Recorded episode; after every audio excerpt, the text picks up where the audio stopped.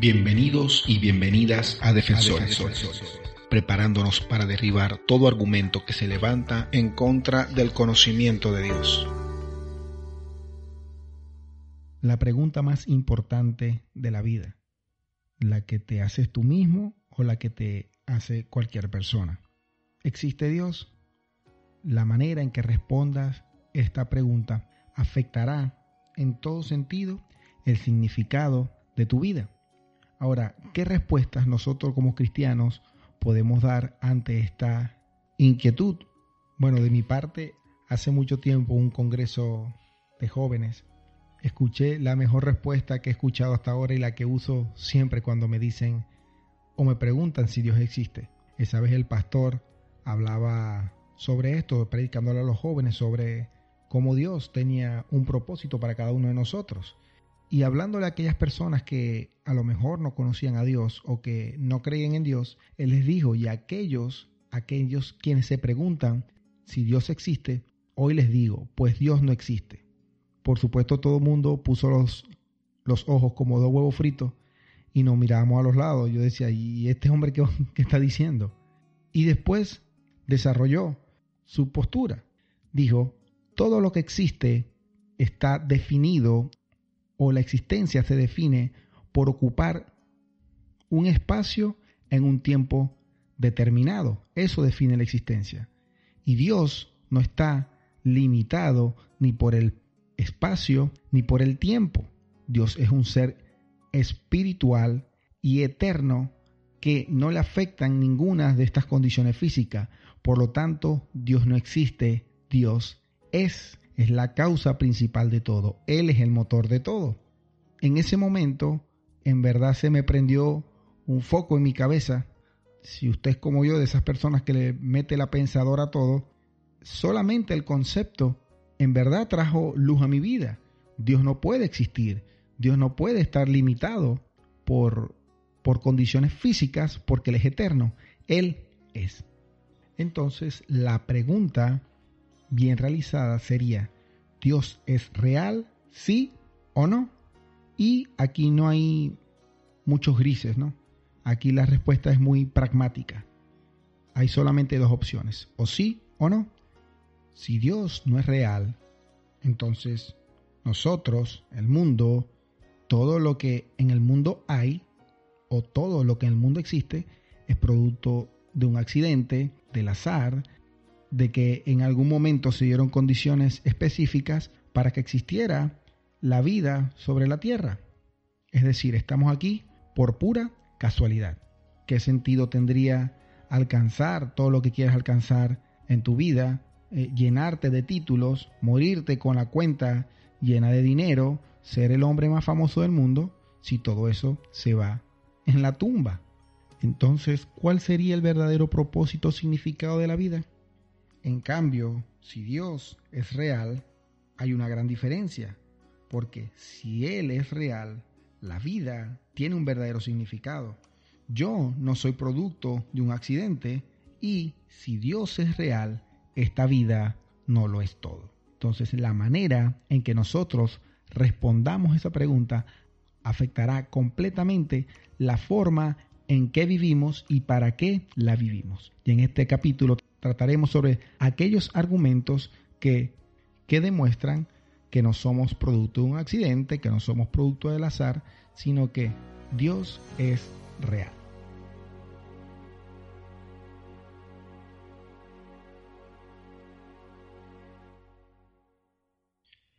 Cuando le decimos a una persona que Dios es la causa de todo o que Dios creó todo, seguramente han escuchado esto. Bueno, si Dios creó el mundo, si Dios creó todo esto, ¿quién creó a Dios? Y esta es una pregunta que al igual que la existencia de Dios, falla por definición. Porque ¿cómo definimos nosotros a Dios? Es aquel ser que creó todo y que a nadie Él lo creó. Entonces, preguntar quién creó a Dios es como preguntar cómo suena el silencio o a qué sabe la nota la. Son preguntas que no tienen sentido. Y a lo mejor, si tú le dices eso a una persona, no se sentirá cómoda con la respuesta. Pero, en ese sentido, todas las personas creen en un creador no creado. La cuestión aquí sería si ese creador no creado es personal o es impersonal. Porque si tú o si una persona no cree en la realidad de Dios, ¿a qué tiene que acudir para explicar la existencia? A leyes físicas que si se ponen a estudiarlas por un poquito con profundidad, eh, encontrarán teorías como la de los multiuniversos, como la del ambiente cuántico y pare de contar. Sin embargo, todas estas son causas no creadas, es decir, ellas solas empezaron. Entonces, de por sí, ellos tienen su Dios no creado que creó todas las cosas, pero diferente a nosotros, es un Dios impersonal. Sin embargo, nosotros no tenemos ningún tipo de duda al explicar la creación porque sabemos que el Señor, Jehová de los ejércitos, con su omnipotencia, con su omnisciencia, y que por el puro afecto de su voluntad, creó todo lo que podemos ver y todo lo que podemos palpar o todo lo que decimos que existe. Entonces la pregunta no es quién creó a Dios, sino cómo tú defines tu realidad. Si como una causa impersonal o como una causa personal que es el Dios Todopoderoso. Sin embargo, las personas que adoptan eh, la posición de no creer en Dios, que son los ateos o las personas aquellas que niegan la realidad de Dios, que igual basan sus creencias o sus postulados en leyes físicas o leyes naturales, que basan su realidad en lo que ellos mismos pueden ver o que la ciencia puede demostrar, te dirán que no pueden creer en Dios precisamente por esto, porque no hay un experimento que demuestre que Dios existe. Y aquí se presenta otro error.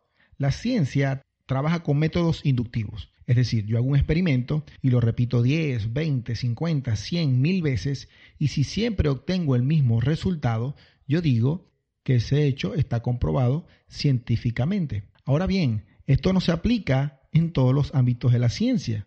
Por ejemplo, dice el doctor John Lennox, refiriéndose a la ciencia forense, si un forense llega a una escena del crimen y ve un cadáver, él no puede llegar y decir, ok, vamos a repetir el asesinato para, o vamos a repetir el, el incidente para ver quién fue el culpable, porque sería un absurdo. Más bien, él tiene que ver las evidencias que puede observar y luego de realizar el estudio, inferir o llegar a una conclusión de quién pudo haber sido el culpable.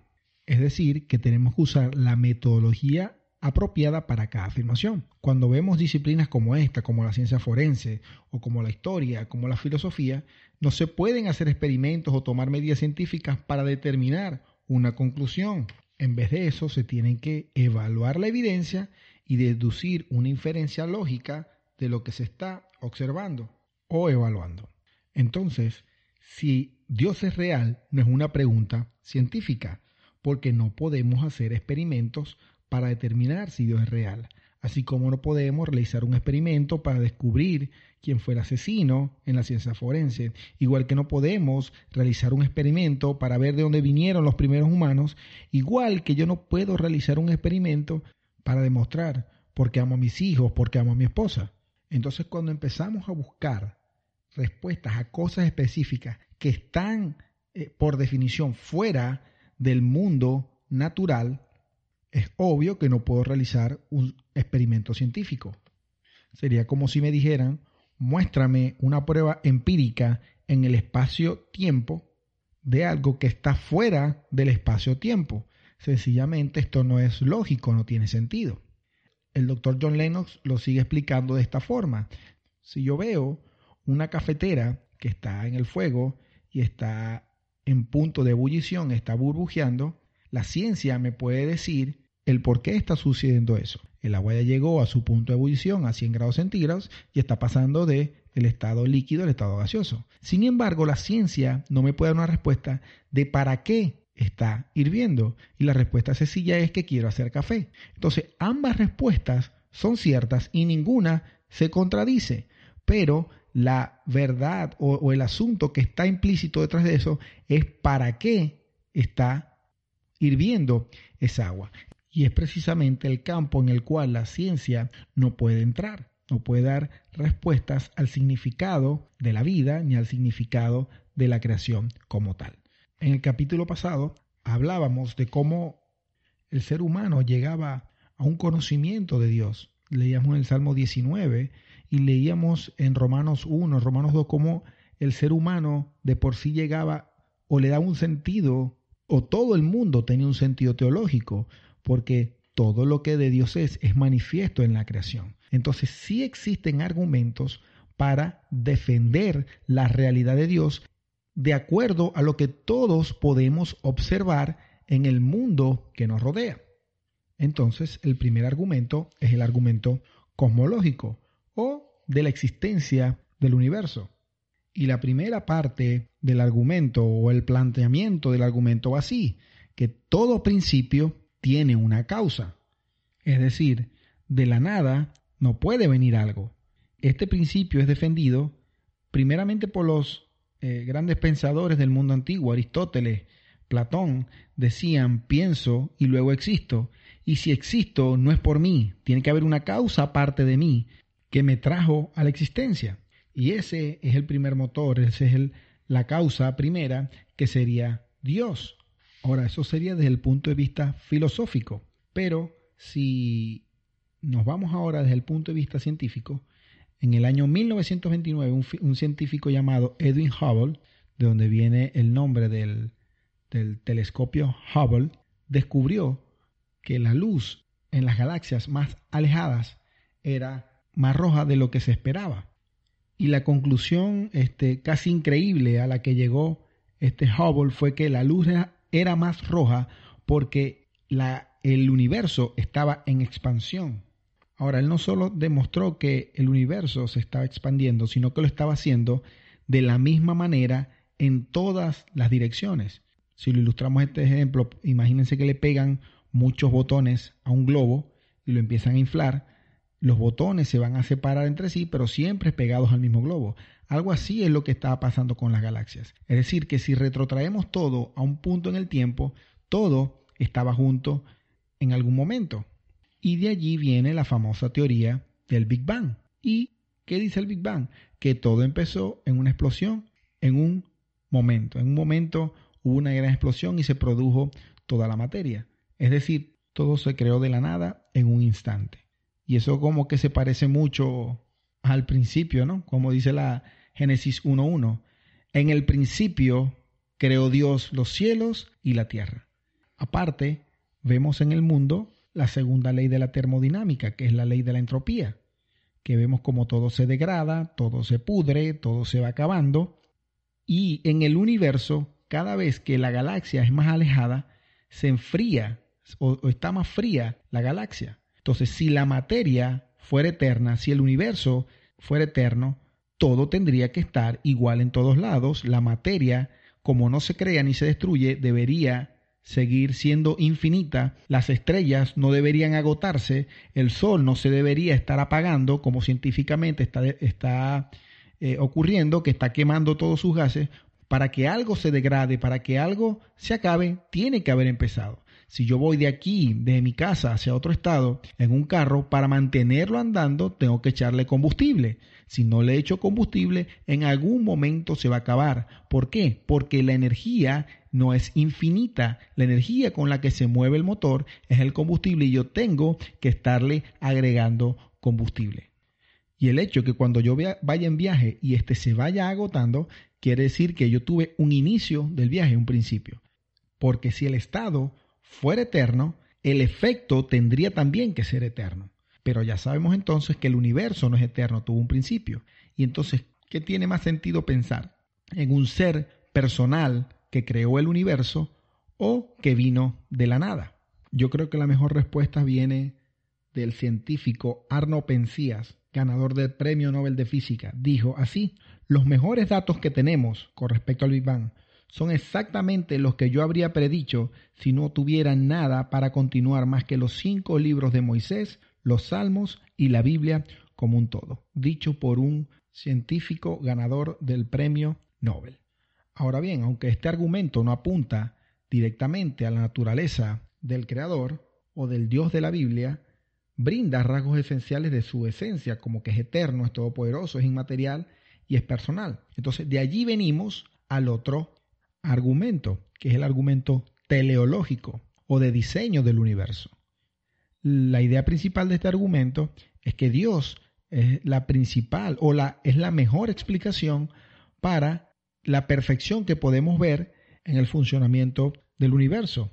Y la lógica nos dice que donde vemos información, antes de esa información tuvo que haber una mente creadora o una mente diseñadora. Por ejemplo, no decimos que el diccionario de la Real Academia Española existe por la explosión de una impresora. Hay una secuencia en todo eso. Entonces, si tomamos, por ejemplo, la enzima, que es el bloque base del gen, y el gen es el bloque base de la célula, la posibilidad de que esta enzima se creara por, por casualidad o por aleatoriedad, dice Vikram Singh, que es un matemático aplicado de la Universidad de Gales, la posibilidad es de 1 por 10 a la 40.000 o exponencialmente 40.000. Esto en términos estadísticos es prácticamente cero. Ese número es mayor al número de átomos que existen en nuestro universo. Entonces sería ilógico pensar que eso fue por casualidad. Tenemos que asumir que hay una mente detrás de esa información. Uno de los ateos más famosos durante el siglo XX fue Anthony Flew, y él después de ser por 50 años ateos, dijo, me parece ahora que los descubrimientos de más de 50 años de investigación del ADN han proporcionado recursos para un nuevo y enormemente poderoso argumento a favor del diseño. Él mismo dijo, yo sigo la misma filosofía de, Sócrates, que hay que seguir el argumento donde sea o donde quiera que nos lleve. Y el argumento y el estudio me llevó a comprender que lo que yo creí durante más de 50 años estaba equivocado y que la mejor explicación para el orden que yo observo en el mundo natural es el diseño inteligente. Y el último argumento que tenemos es la existencia de valores morales objetivos. ¿Qué es algo objetivo que no es subjetivo? Es decir, no depende del sujeto. Es algo que es verdad independientemente de los juicios personales. Uno de los argumentos favoritos o que usan las personas para negar la realidad de Dios es que no creen en Dios porque hay mucha maldad en este mundo. Ahora bien, sería bueno preguntarle a esas personas qué definen por maldad, porque si maldad es la ausencia del bien, que es lo que ellos quieren decir con bien. El mismo C.S. Lewis dijo, mi principal argumento contra Dios era que había mucha maldad en el mundo, pero después reflexionando me puse a pensar, ¿cómo sé yo que hay maldad en el mundo? ¿De dónde viene ese sentido moral? ¿Con qué regla estoy midiendo yo lo que es bueno o lo que es malo? Fue uno de los principales argumentos que me condujo a Dios. Y es así, porque es que si nosotros fuéramos o somos producto del azar, producto de la evolución, producto de la casualidad, ¿qué sentido tienen los valores morales? ¿De dónde vienen los valores morales? ¿En qué punto la humanidad empezó a discernir lo que era bueno y lo que era malo? Si la ley natural dice que el, el, que sobrevive es el más fuerte, ¿de qué me sirve a mí tener compasión, tener amor, ser caritativo, en nada me sirve. ¿Por qué? Porque esto me estaría a mí más bien retrasando en el proceso evolutivo. Tú no podrías decir que el asesinato es malo, que la tortura es mala, que el genocidio es malo, porque ¿en qué te basarías para decir que eso es malo? ¿De dónde viene ese sentido de moral? Se han hecho estudios antropológicos a nivel mundial y en todas las razas que han ido, en todas las etnias que se han visitado, cada grupo, sea cual sea, tan distante que esté uno del otro, tiene su propio código moral, donde el mismo, casi los mismos patrones de moral están en la humanidad, donde matar es malo, robar es malo, quitarle la mujer o la esposa a la otra persona es malo. Ahora, ellos pueden ser hasta los caníbales, la gente caníbal de, de esas etnias en las islas del Pacífico, pueden ser caníbales, pueden ser asesinos, pueden matar a los demás, pero dentro de su propia comunidad hay ciertas reglas de convivencia que son muy parecidas si lo ven desde el punto de vista más absoluto a los diez mandamientos. ¿Por qué es así? Porque el Señor dijo que colocó la ley en el corazón del hombre. Yo escribí la ley en el corazón del hombre. No hay forma científica de explicar por qué la humanidad a nivel eh, mundial tiene los mismos valores o casi los mismos valores.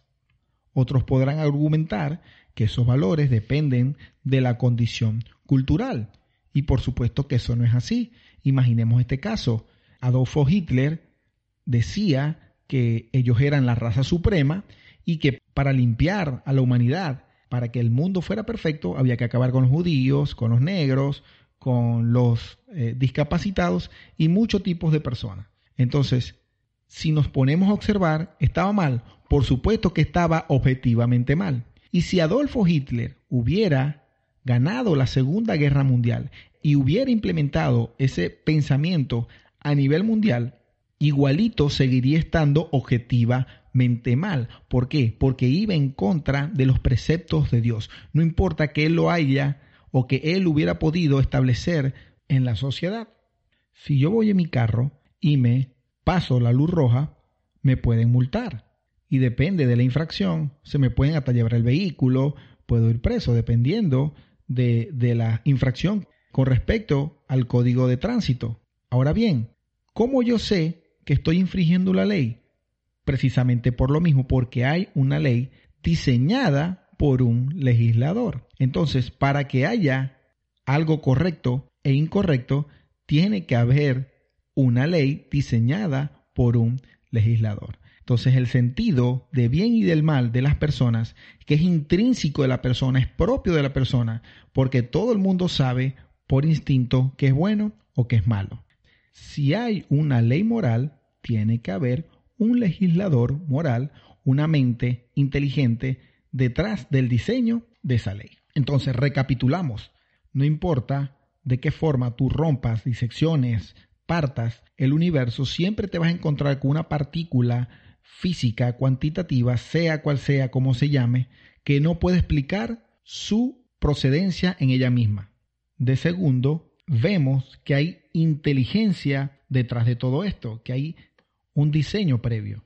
Así que en el primer caso tenemos algo no físico, en el segundo hay algo intelectual o una mente, y tercero, en la historia de la humanidad, de la interacción social, demanda la explicación de la realidad moral que existe en la humanidad. Entonces el universo tiene como primera causa algo espiritual, hay que explicar la mente detrás de esa causa y hay que explicar el sentido de moralidad. Ahora bien, hablamos que la importancia de la realidad de Dios afectaría la forma de vivir de la persona.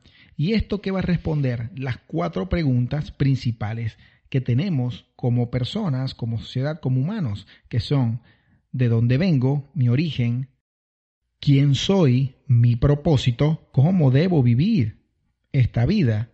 Entonces sería la parte moral, la moralidad de la existencia humana y hacia dónde vamos, que sería nuestro destino. Ahora tomamos esas cuatro preguntas fundamentales de la vida y las tres explicaciones necesarias para responderlas y lo único suficientemente grande en este universo para esta explicación es Dios. Que el Señor te guarde, te bendiga y estamos escuchándonos en el próximo audio, porque ya sabemos que hay un Dios. ¿Cómo sabemos que Jehová de los ejércitos es el verdadero? Es el verdadero. Estudiaremos en el siguiente audio.